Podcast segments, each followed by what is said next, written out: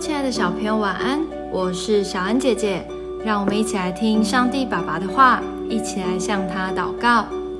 提多书三章二到五节：不要毁谤，不要争竞，总要和平，向众人大显温柔。我们从前也是无知、悖逆、受迷惑，服侍各样私欲和厌乐。常存恶毒、嫉妒的心，是可恨的，又是彼此相恨。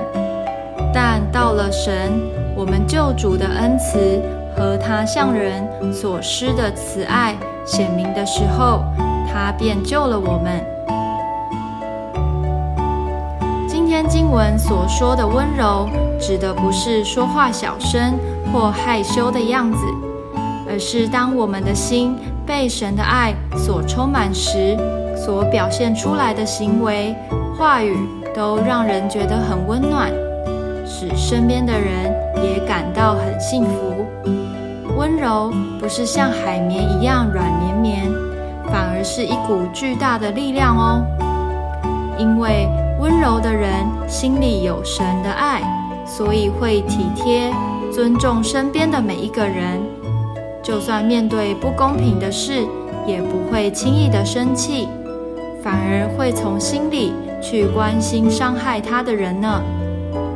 这就是今天经文说的：不要批评，不与人比较，而是要和平，向众人、所有的人显出温柔的态度。耶稣说：“温柔的人有福了。”所以，我们成为温柔的人，也使人柔软，一起成为有福的人。